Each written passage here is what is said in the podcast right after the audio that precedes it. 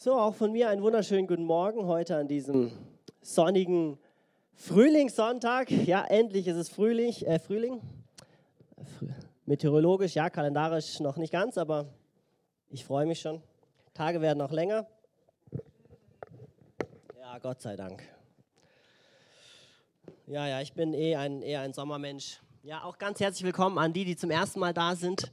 Herzlich willkommen. Schön, dass du heute da bist. Mein Name ist Ricky bin verheiratet, drei Kinder und habe heute die Ehre, mit euch das Wort zu teilen. Ich freue mich heute besonders, das sage ich glaube jedes Mal, aber, ähm, aber heute beginnen wir mit einer neuen Predigtreihe. So, die letzten Sonntage haben wir über das Thema Beziehung gesprochen, sehr spannend, auch sehr aktuell, betrifft uns auch alle. Ja, Beziehung, wir haben zuerst den Fokus vor allen Dingen darauf gelegt, auf Beziehung zwischen Mann und Frau, auf die Ehe, sind, haben dann aber auch über generell über Beziehungen gesprochen. Letzte Woche dann hatten wir das Vergnügen, dass der Raphael bei uns gewesen ist aus der Krishona Gemeinde. Ja, ich bin dafür dann dort gewesen auch, haben einen sogenannten Kanzeltausch dann gemacht. Ja, wir freuen uns auf die engere Zusammenarbeit. Wir hatten ja erst letztens einen gemeinsamen Gottesdienst und ähm, ja, es ist einfach wichtig, denken, glauben wir, dass wir als, als Gemeinden auch untereinander vernetzt sind. Weil wir glauben daran, dass wir als Gemeinde, als Kaleo nicht die einzige Wahrheit haben, sondern dass die Wahrheit der Bibel und der Schrift für uns alle zugänglich ist und dass andere Gemeinden genauso unsere Brüder und Schwestern sind, weil sie genauso Gott anbeten wie wir, weil sie den gleichen Gott anbeten wie wir und jeden Sonntag den gleichen Gott feiern wie wir. Und ich war da sehr beeindruckt auch von der Gemeinde dort. Es ist eine eine etwas kleinere Gemeinde als wir sind, haben auch einen relativ ähm, hohen Altersdurchschnitt, das ist mir aufgefallen. Mir ist aber auch aufgefallen, eben, sie haben, dadurch, dass sie Probleme haben mit ihrem aktuellen Gebäude, ähm, haben sie die, ähm, die Freie Evangelische ähm, Kirche, äh, Schule, ah, wie heißt die? Christliche Schule, Schopfheim, mehr genau, genau, die CSS, angemietet und dort ähm, den Gottesdienst gefeiert. Aber was mir einfach so aufgefallen ist, dass sie eben diesen Kampfgeist bewiesen haben und gesagt haben, ja, wenn unsere Räumlichkeiten es nicht hergeben, dann gehen wir eben woanders hin. Aber wir lassen uns nicht davon abhalten, Gott zu feiern und zu loben. Amen, liebe Gemeinde, das ist sehr, sehr bewundernswert, fand ich. Und lass uns aber auch ähm, für die Gemeinde beten, dass, ähm, dass es da endlich ein, ein vernünftiges Ende gibt mit ihren Räumlichkeiten, weil da tropft es wohl seit, seit Monaten oder Jahren inzwischen, glaube ich, schon, schon hinein und der, ähm, der Vermieter, der bewegt sich da irgendwie nicht so richtig. Ja, aber wie gesagt, heute predigen wir, starten wir mit der Predigtreihe über, über Daniel. Und bevor wir da so richtig einsteigen, möchte ich auch ein bisschen Hintergrund über den Propheten Daniel geben. Ähm, der Prophet Daniel ähm, hat circa 500 Jahre vor Christus gelebt und es war zu der Zeit, ähm, als sie gerade ins babylonische Exil gekommen waren so in die babylonische Gefangenschaft. Und der Hintergrund war, war der, ja, das Volk von Israel, wir erinnern uns an die Geschichte von Ägypten, ähm, ist in Ägypten groß geworden, wurde dann, als, als dann irgendwann der Pharao gewechselt äh, ist und dem Volk von Israel nicht mehr gut gesonnen war, sondern, sondern böse gesonnen war, ähm, hat, hat der Pharao dann das Volk von Israel versklavt. Und da lebten sie circa 400 Jahre in der Sklaverei, bis dann Mose geboren wurde und Gott das Volk von Israel durch Mose aus Ägypten herausgeführt hat in die Wüste. Dort sind sie dann geblieben. Gott hat den Bund geschlossen mit, den, mit dem Volk von Israel und sie sind übergetreten in das verheißene Land, ja, in dem Gebiet, wo heute tatsächlich auch so ungefähr Israel liegt. Und dort ist das Volk von Israel dann groß geworden unter dem ersten König Saul, dann auch unter König David und dem Nachfolger König Salomo. Und allerdings hat der König Salomo dann einen Fehler begangen und fremde Götter angebetet, so am Ende seines Lebens. Und dadurch wurde das, ähm, das Volk von Israel wurde dann in zwei Reiche zerteilt. In das südliche Reich Juda und das nördliche Reich, Reich Israel. Und ähm, dann kam es immer wieder, dass, dass, es, dass die Könige von Israel sich Gott abgewendet haben und ihren eigenen Wegen gefolgt sind. Und dadurch, dadurch kam es dann, dass, ähm, dass verschiedene Male das Volk von Israel gefangen genommen wurde. Und die bekanntesten Male waren so die, ähm, die Gefangenschaft durch die Assyrer und die Gefangenschaft der Babyloner. Und später dann auch zur Zeit von Jesu die, ähm, die Besetzung durch das römische Reich. Und es ist vor allen Dingen interessant, wir hatten letztes Jahr ja eine Predigt über, über Jesaja, also nicht über meinen Sohn, sondern über den Propheten Jesaja, der dann auch ähm, der genau das vorausgesagt hat, dass das Volk von Israel, wenn sie nicht umkehren, durch die Syrer, äh, durch, durch das assyrische Reich äh, in Gefangenschaft geraten werden und dann auch durch die Babyloner. Und Daniel geht, tritt genau hier ein, am Anfang der ähm, babylonischen Gefangenschaft. Und dazu möchte ich mit euch ähm, ein Bibelvers vorlesen. Und zwar ist es in Daniel 7,13.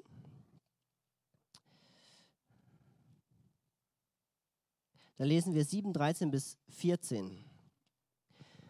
Und da heißt es, da sagt, ähm, da spricht Daniel und er hat eine Vision gesehen und sagt dann, ich sah in dieser Vision in der Nacht und siehe, es kam einer in den Wolken des Himmels wie ein Menschensohn bis zu dem Alten und wurde vor ihm gebracht. Der gab ihm Macht, Ehre und Königtum, dass ihm alle Völker, Leute und Sprachen dienen sollten. Seine Herrschaft, die nicht vergeht, ist ewig und sein Königreich hat kein Ende. Und es ist so ein Bibelvers, der so ganz zentral steht für das ganze Buch von Daniel, weil das Buch von Daniel ist, ist ich meine, es sind alle, eigentlich sind es alle Geschichten aus dem Alten Testament, die auf ein, eine Sache hinauslaufen, auf eine Person hindeuten und es ist Jesus Christus. Und da ist Daniel aber ganz besonders stark für mich, weil Daniel auch unter anderem ähm, präzise Vorhersagen darüber gibt, wann Jesus Christus kommen würde. Und die sind auch so eingetroffen. Es ist einfach so spannend zu sehen, wie, wie Daniel Prophetien hatte, die wirklich eingetroffen sind, Visionen hatte, die wirklich eingetroffen sind die wir heute in der heutigen Zeit nachvollziehen können. Und es macht das Ganze so spannend. Und auch hier in, dieser, in diesem kurzen Vers sagt er eben, dass einer kommen wird, der eine ewige Herrschaft aufrichten wird. Und es ist kein irdisches Königreich, es ist kein irdischer König, sondern er spricht von Jesus Christus, der dieses ewige Königreich aufrichten wird. Und heute sitzen wir zwei Tage, 2000 Jahre nach Jesus Christus hier und sprechen über sein Reich und bezeugen, dass es wahrhaftig ist. Wir sind Teil seines Reiches, denn er hat dieses ewige Reich aufgerichtet. Und so sehen wir eben diese, diese Treue Gottes in seinem Wort, aber vor allen Dingen eben auch in den Prophetien und den Visionen, die Daniel hatte, die tatsächlich ähm, auch erfüllt wurden. Und so steigen wir auch ein. Wir gehen das, wir gehen, ähm, das ganze Buch Daniel durch, also nicht heute, keine Sorge, ja, sondern über die, nächsten, über die nächsten Wochen. Über die, das ist die nächste Predigtreihe eben, die wir, die wir haben. Und wir fangen an, wir starten in Kapitel 1. Und dazu möchte ich tatsächlich das ganze Kapitel 1 lesen. Es, ist, ähm, es liest sich auch sehr gut, es ist ähm, eine schöne Erzählung. Okay, also nochmal zur Erinnerung.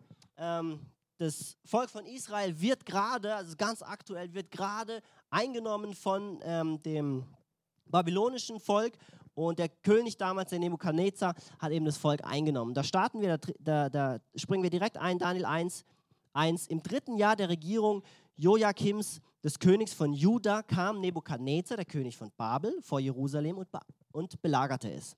Und der Herr übergab ihm Joachim, den König von Juda, und einige Gefäße aus dem Haus Gottes. Die ließ er ins Land China, in das Haus seines Gottes bringen und tat die Gefäße in die Schatzkammer seines Gottes. Und der König sagte zu Aschpenas, seinem obersten Kämmerer, er solle aus den Kindern Israels vom König, königlichen Stamm und den vornehmen jungen Männern auswählen, die nicht gebrechlich wären, sondern schöne, vernünftige, weise, kluge und verständige, die geschickt wären, im Hof des Königs zu dienen und die chaldäische Schrift und Sprache zu lernen. Für sie bestimmte der König, was man ihnen täglich geben sollte von seiner Speise und von dem Wein, den er selbst trank, damit sie so drei Jahre erzogen würden und danach vor dem König dienen sollten. Unter ihnen waren Daniel, Haman, Michael und Asaja von den Kindern Juda. Okay, also das der nur mal ganz kurz Zusammenfassung, der König von, von Babel erobert also das Volk von Israel und sucht sich dort von den, von den vornehmsten und tollsten, bestaussehendsten Männern welche aus, die dann an dem, äh, dem König dienen sollen auf dem königlichen Hof. Aber bevor er einfach dann quasi ja aus seiner Sicht die Barbaren da auf den königlichen Hof schickt, sagt er, die sollen erstmal so unsere Gebräuche kennen und erstmal unsere Kultur kennenlernen. Das heißt, die, die treten erstmal drei Jahre in eine Ausbildung, in eine Vorbereitung ähm, hinein, um dann eben bereit zu sein, vor den König zu treten. Und dann heißt es weiter, 7, Vers 7. Und der oberste Kämmerer gab ihnen Namen und nannte Daniel, Belshazzar, Hanania nannte er Shadrach, Michael nannte er Meschach und Asaja nannte er Abednego. Aber Daniel nahm sich in seinem Herzen vor, dass er sich mit der Speise des Königs und mit dem Wein, den er selbst trank, nicht verunreinigen wollte und bat den obersten Kämmerer, dass er sich nicht verunreinigen müsste. Also zur Erinnerung, die, das Volk von Israel hat ja auch eine strenge ähm, Speiseordnung bekommen. Da, es gab viele Speisen, die als unrein galten, die das Volk von Israel nicht essen sollten. Und eine der Vorbereitungen aber war, dass sie auch eben, dass sie auch Tischmanieren hatten und sich auch ähm, am Tisch äh, beweisen konnten und sollten dann die gleiche Speise bekommen, die der König auch gegessen hat. Und darunter waren auch viele Dinge, die für die Israeliten als unrein galten.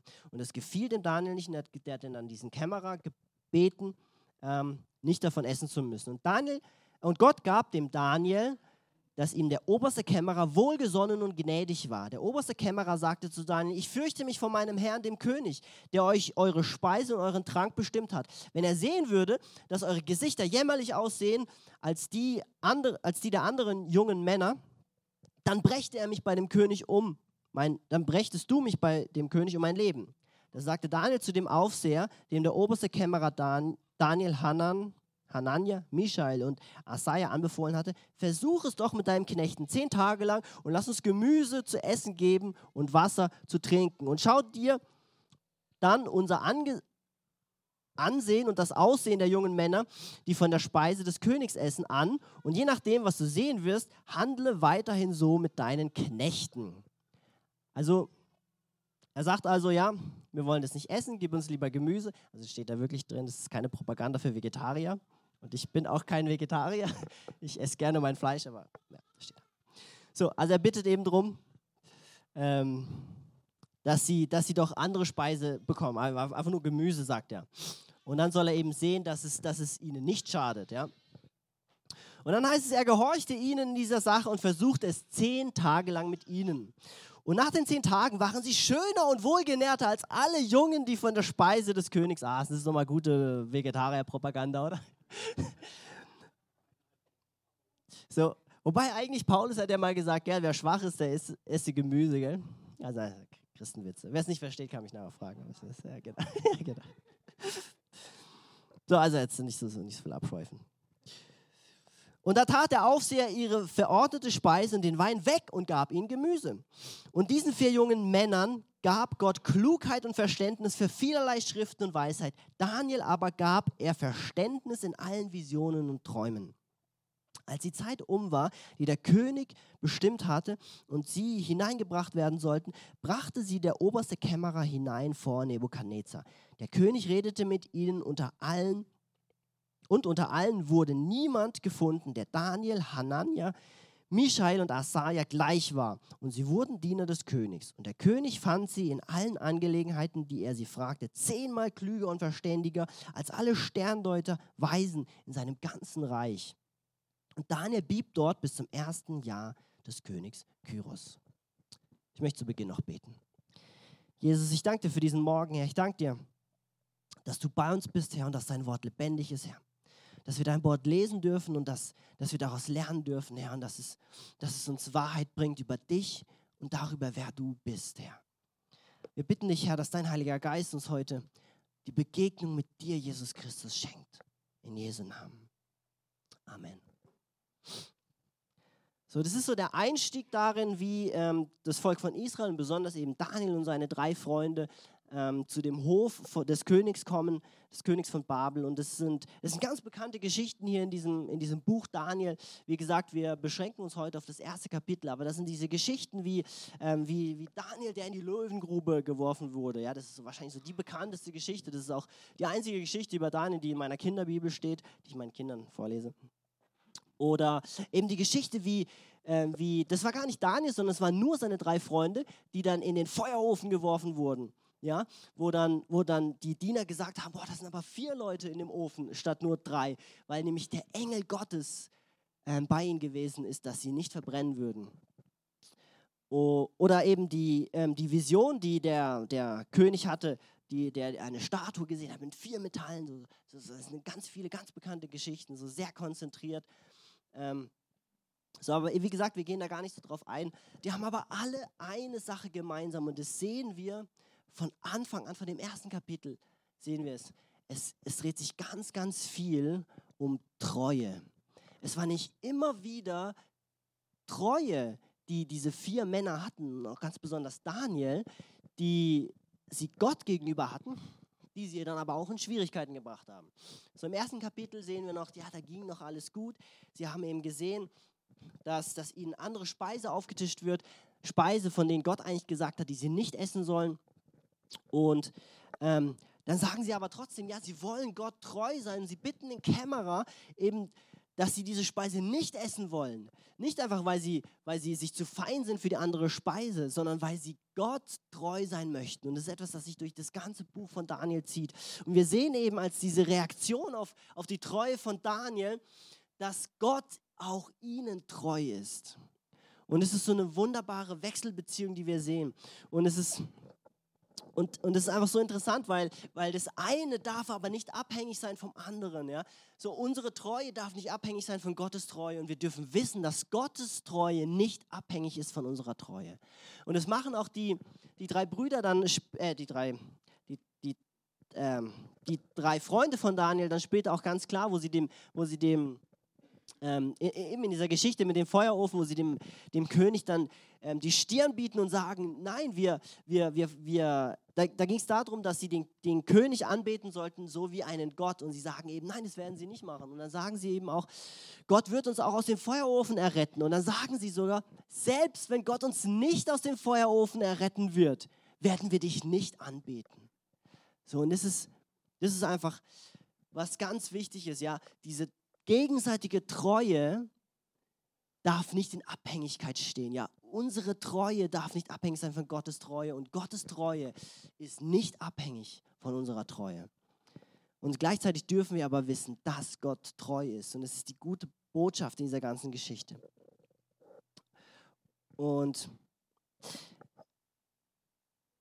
die Treue ist für Gott ein sehr, sehr hohes Gut. Treue ist für Gott etwas, das sein, sein ganzes Wesen beschreibt. Ja. Ich habe es schon mal hier erzählt, aber ich möchte es auch nochmal wiederholen. Ja, wir sehen es in den Geboten. Ja, so oft, oder ab und zu passiert es so, so in, in, modernen christlichen Kreisen, dass man gar nicht mehr so richtig weiß, was man mit den Geboten anstellen soll, auch jetzt speziell auf die zehn Gebote bezogen. Ja, wir sprechen so viel von der Gnade und von der Vergebung Gottes. Und dann auf der anderen Seite sehen wir die Gebote, die an diese Bedingungen geknüpft sind, wo es noch im, im, im alten Bund heißt, ja, ich will dein Gott sein, du sollst mein Volk sein. Das sind meine Gebote, halte sie und du wirst Segen empfangen oder brech sie und du wirst diesen Fluch empfangen. Und die Frage ist dann eben, was machen wir jetzt mit diesen zehn Geboten? Wir müssen aber eins verstehen, die zehn Gebote sind vor allen Dingen eins. Sie sind ein moralisches Gesetz, das nach wie vor gilt. Sie sind ein moralisches Gesetz, das uns zeigt, welche Moral wir haben müssen. Vor allen Dingen aber zeigen uns die zehn Gebote, was und wer Gott ist. Denn die zehn Gebote beschreiben Gott. Ja, weil Gott ist, es heißt, es heißt, du sollst nicht lügen, du sollst nicht stehlen, du sollst nicht morden. Gott lügt nicht, Gott mordet nicht und Gott stiehlt nicht. Und da ist besonders interessant das erste Gebot. Und da kommen wir zu diesem Punkt Treue nämlich. Das erste Gebot, wie, wie lautet das erste Gebot? Du sollst keine anderen Götter neben mir haben. Amen. Das haben wir vorhin noch gehabt, oder? Ja, haben wir vorhin gehabt. Du sollst keine anderen Götter neben mir haben. So, es spricht davon, Gott fordert in diesem ersten Gebot, fordert er von uns unsere Treue. Warum? Weil er selber treu ist. Es ist eines seiner zentralen Charaktereigenschaften, die Gott hat.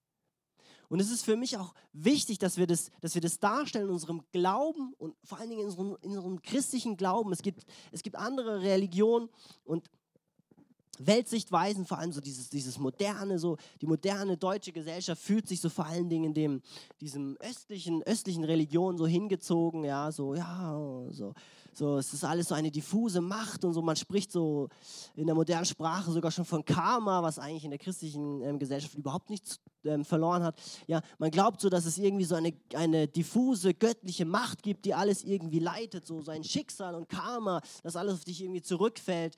Ja. Aber wir hingegen, wir glauben nicht an eine diffuse, unbestimmte Macht, die das Universum geschaffen hat. Wir glauben an einen Gott, der eine Persönlichkeit hat. Wir glauben an einen Gott, der einen Charakter hat, der Charaktereigenschaften hat.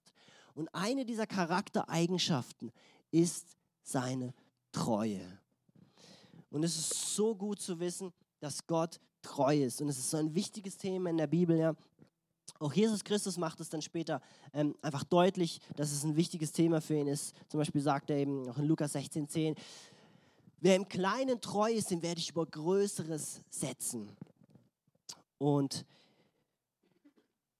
die, die Verkörperung von Gott sehen wir in Jesus Christus. Und wir sehen immer wieder, wie das Alte Testament auf Jesus Christus hindeutet. Und vor allen Dingen da, ich habe es vorhin erwähnt, deutet immer wieder auf Jesus Christus hin. Und so wollen wir uns auch ein, einen Blick auf Jesus Christus ähm, werfen und da uns eine Beziehung angucken, die er hatte mit einer Person, auch wo dieses Thema Treu immer wieder, ähm, immer wieder zum Vorschein kam. Und das ist eine Beziehung mit einem, mit einem jungen Mann, den ähm, Jesus hatte, pflegte. Und das war immer wieder ein Auf und Ab mit ihm. Ja, er hat ihn gelobt, er hat mit ihm geschimpft. Ja, von wem rede ich? Petrus, jawohl, Petrus. Ja, das war eine ganz, ganz interessante Freundschaft, die die zwei hatten. So, ich möchte da mal eine, eine Bibelstelle vorlesen, und zwar aus Matthäus 16. Haben wir die? Da, da hat ähm, das, das Petrus also schon eine ganz, ganze Weile mit Jesus Christus unterwegs gewesen, so hat, hat die Zeichen und Wunder gesehen. Das ist auch schon nach der, der Speisung der 5000 und der 4000 gewesen. So, also er hat wirklich schon einiges mitgemacht mit Jesus Christus, hat auch immer wieder gesehen, wie er dann gegen die Schriftgelehrten, die Pharisäer und die Sadduzäer ähm, gekämpft, äh, also gestritten hat. Und dann an einer Stelle ähm, nimmt Jesus seine Jünger beiseite und er fragt den Petrus, oder er fragt die ganzen, er fragt alle Jünger, da sagt er, da kam, also er, er fragt sie, wir lesen Vers 13, fragt er die Jünger, was sagen die Leute, wer ich, der Menschensohn, sei? Und die Jünger antworten, einige sagen Johannes der Täufer, andere Elia, wieder andere Jeremia oder einer der Propheten. Er sagte zu ihnen, ihr aber, für wen haltet ihr mich? Da antwortete Simon Petrus, du bist der Christus, der Sohn des lebendigen Gottes. Und Jesus antwortete ihm, glückselig bist du, Simon, Jonas Sohn, denn Fleisch und Blut haben dir das nicht offenbart, sondern mein Vater im Himmel. Und ich werde dir auch sagen, du bist Petrus, auf diesen Fels will ich meine Gemeinde bauen und die Pforten der Hölle werden sie nicht überwinden. Und ich werde dir die Schlüssel des Himmelsreich geben. Alles, was du auf Erden binden wirst, wird auch im Himmel gebunden sein. Und alles, was du auf Erden lösen wirst, wird auch im Himmel gelöst sein. Also, Petrus kriegt diese unglaubliche, unglaublichen Worte von Jesus.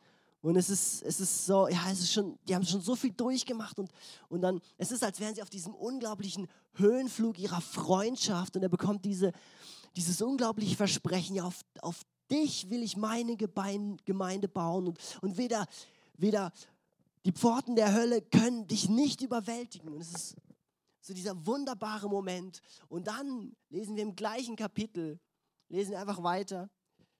Ja, da kommt Jesus mit seiner ersten Leidensankündigung und holt den Petrus wieder auf den Boden zurück.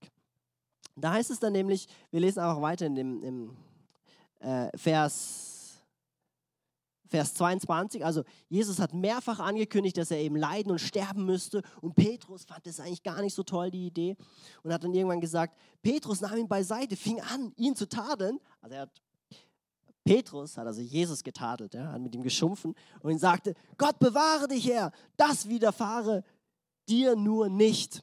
Und er wandte sich um und sagte zu Petrus, also Jesus wandte sich um, geh weg hinter mich, Satan, du bist mir ein Ärgernis, denn du meinst nicht, was göttlich ist, sondern was menschlich ist.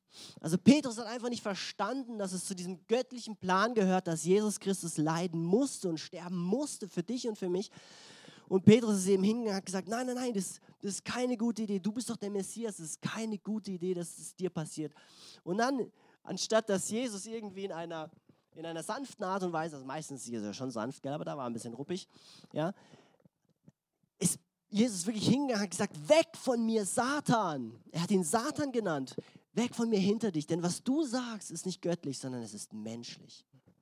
So und holt ihn dann wieder auf den Boden der Tatsachen zurück von seinem großen Höhenflug, Höhenflug, der arme Petrus, der tut mir immer leid. Ja, ich sage immer, der Petrus wird eigentlich meistens wird er wirklich schlechter dargestellt, als, ähm, als er eigentlich war. Petrus war schon ein sehr, sehr spannender Charakter im Neuen Testament. So, und da gab es noch eine, eine zweite, sehr, ähm, sehr, wie sagt man, sehr gegensätzliche ähm, Situation, die Petrus mit Jesus hatte. Und zwar die sehr, sehr bekannte ähm, Geschichte, Situation mit der Verleugnung Jesu.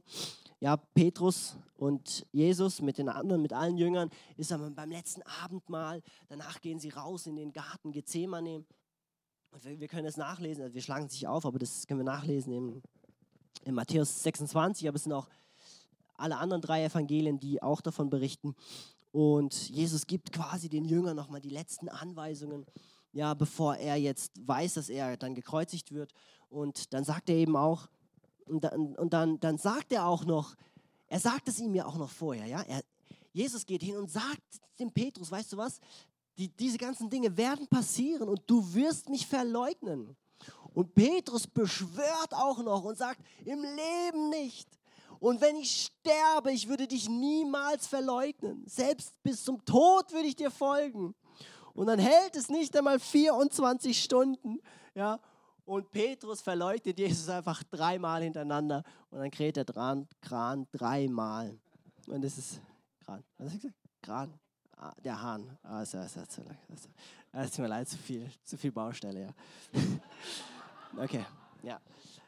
Also der Hahn kräht dreimal, genau. So. Und wir sehen einfach diesen, diesen krassen Unterschied ja zwischen, zwischen Petrus und Daniel. Ja, der Daniel, der wirklich bereit ist, bis in den Tod zu gehen, um seine Treue zu bewahren Gott gegenüber. Und dann sehen wir den Petrus, der irgendwie diese ganze Intention hat und dieses Feuer und diese Leidenschaft hat. Aber dann, wenn es darauf ankommt, dann strauchelt er und stolpert er und, und es passiert tatsächlich, er verleugnet Gott und die Bibel sagt, er weint bitterlich. Ja? Und da sehen wir einfach auch dieses ehrliche Herz, was Petrus hat.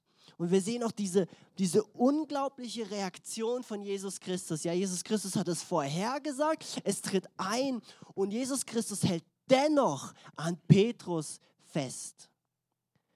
Und es ist, das ist eine der größten Botschaften für uns in der Bibel. Ja, wir dürfen, wir dürfen wirklich Daniel nacheifern in seiner Treue, die er hat, in seiner Beständigkeit, die er hat. Aber wir dürfen auch wissen, hey, wenn es uns mal geht wie Petrus und wir trotz aller Leidenschaft und allen Bekenntnissen, die wir, die wir geben und Versprechungen, die wir sehen, ja, bis zum Tod, wenn wir dennoch mal straucheln, und dennoch mal fallen und dennoch mal Gott verleugnen, dürfen wir sicher sein, Jesus Christus hält an dir fest.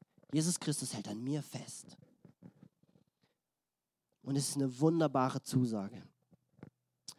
Und das, das sagt uns die Bibel auch ganz konkret im 2. Timotheus 2, Vers 13. Da sagt es, sind wir untreu, dann bleibt er doch treu. Er kann sich selbst nicht verleugnen. Und dennoch aber warnt uns die Bibel, und das finde ich, das finde ich, müssen wir auch immer im Zusammenhang sehen. So, ähm, im Galater, Galater 5,1, auch Verse, die wir vorhin hatten, da heißt es, ja, da, da, sprechen, da spricht Paulus von der Freiheit, die wir haben und sagt, nun steht in der Freiheit, zu der uns Christus befreit hat und lasst euch nicht wieder unter das Joch der Knechtschaft bringen. Also er, also er macht einfach deutlich, ja, Gottes Treue ist da und sein Werk ist vollendet und es ist nicht abhängig von deinen Taten und deinen Werken. Es ist da und es ist zugänglich und allein durch Glauben hast du Zugang dazu. Aber er macht einfach ganz deutlich, dass diese Freiheit kein Freischein ist, um unser Leben zu führen, wie wir es wollen. Er sagt er nämlich in Vers, Vers 13, macht er dann klar, Ihr aber, Brüder, seid zur Freiheit berufen, nur betrachtet die Freiheit nicht als Gelegenheit für das Fleisch, sondern dient einander in der Liebe. Und eben, wenn Paulus von Fleisch spricht, dann meint er eben, dann meint er unsere, unsere eigenen Wege, die wir gehen, unsere eigenen Begierden, unsere eigenen Vorstellungen von der Welt und von dem Leben. Sagt er eben, nein, diese Freiheit benutzt sie nicht, um euren eigenen Wegen zu folgen, sondern umso mehr haltet fest an Jesus Christus und an Gottes Treue und an seinen Wegen. Denn er ist treu, selbst wenn wir mal versagen und selbst wenn wir mal untreu sind. Ja, der Petrus, der hat es immer, immer wieder erlebt. Und ich möchte noch, noch eine weitere Geschichte ähm, von Petrus erwähnen. Da, ähm, und zwar ist es die, Petrus, äh, die Geschichte, wo Petrus auf dem Meer ist und Jesus dann Jesus auf dem Meer dann läuft, auf dem See. Ja? Und es ist jetzt, das ist jetzt kein Witz. Ja? Die Bibel, die macht ja die, die also in, dem, in der Bibel, die wir haben, so, da gibt es ja über den Absätzen meistens so Überschriften. Ja? Die gehören nicht zur Bibel, also die wurden zusätzlich dazu geschrieben.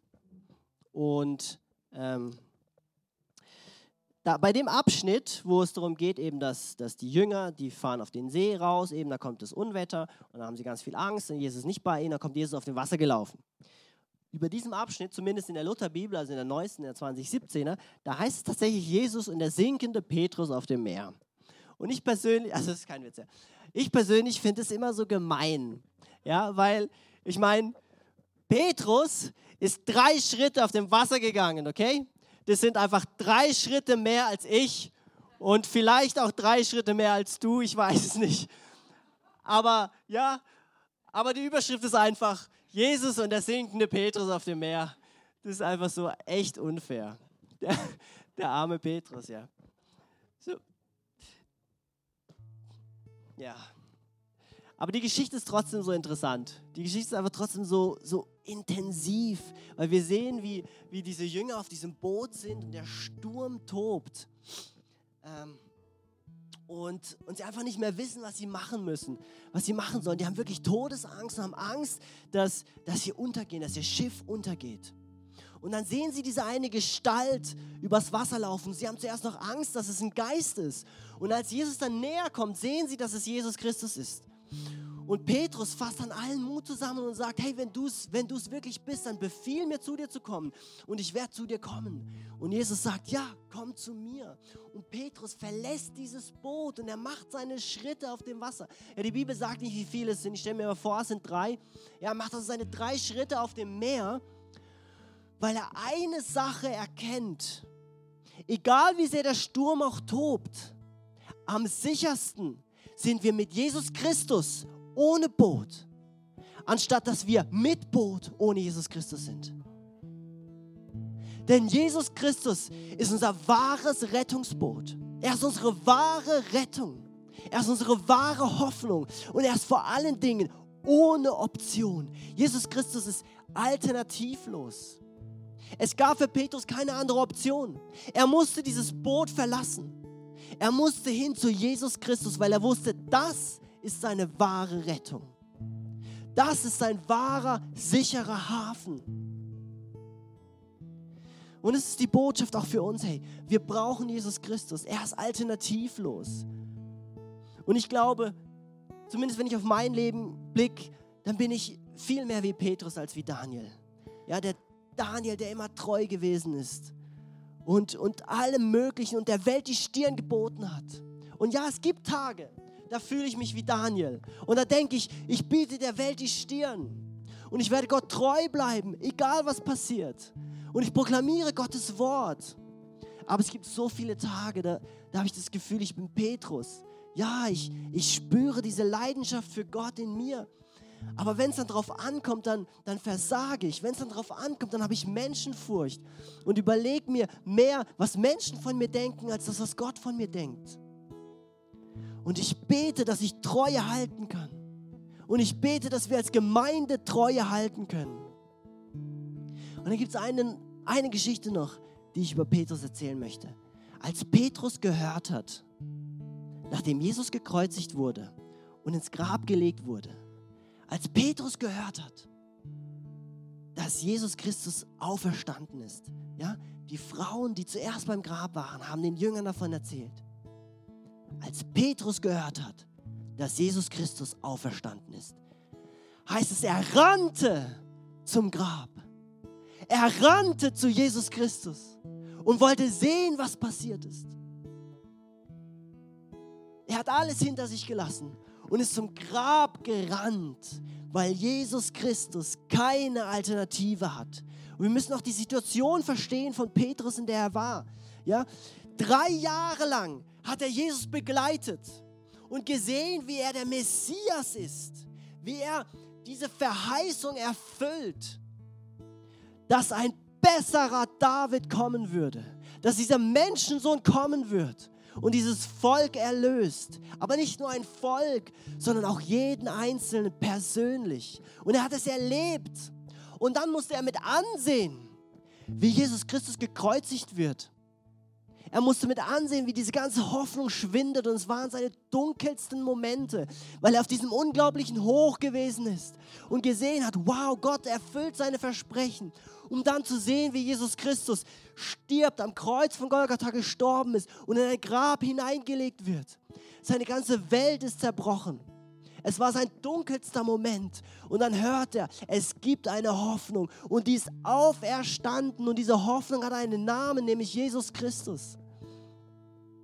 Und so möchte ich auch dich heute Morgen fragen, ich weiß nicht, in welcher dunklen Situation du heute bist, aber ich sage dir, es gibt eine Hoffnung und es gibt ein Rettungsboot dafür. Und es ist nicht es, ist, es sind nicht gute Ärzte, es ist nicht dein, dein gutes Bankkonto oder deine tolle Arbeit, es sind nicht tolle Freunde, die du hast, sondern es ist Jesus Christus und Jesus Christus alleine. Das ist die einzige Hoffnung, die wir haben. Und wir dürfen wissen, dass er treu ist. Alle Zeit. Alle Zeit. Und ich, ich möchte, dass wir die, die, die kommende Lobpreiszeit jetzt nutzen und, und wirklich darauf vertrauen, dass Gott treu ist. wir möchten, ich möchte das Gebetsteam auch nach vorne bitten. Wir möchten für euch beten, wenn ihr Unterstützung braucht. Ja, und ich habe den Eindruck, dass, dass, dass heute einige hier sind, die, die daran Zweifel haben, dass Gott treu ist. Irgendwo nicht im Verstand und vielleicht auch nicht so richtig im Herzen, aber so manchmal lässt man es doch erkennen in den Handlungen, die wir tun dass wir Zweifel daran haben, dass Gott treu ist. Oder in den Ängsten, die wir haben oder in den Sorgen, die wir haben. Ist Gott wirklich treu? Meint Gott es wirklich gut mit mir? Und lass uns diese Zeit wirklich nehmen, um es vor Gott zu bringen. Lass uns diese Sorgen vor Gott bringen. Lass uns unser Leben vor Gott bringen. Im Vertrauen darauf, dass er treu ist. Halleluja.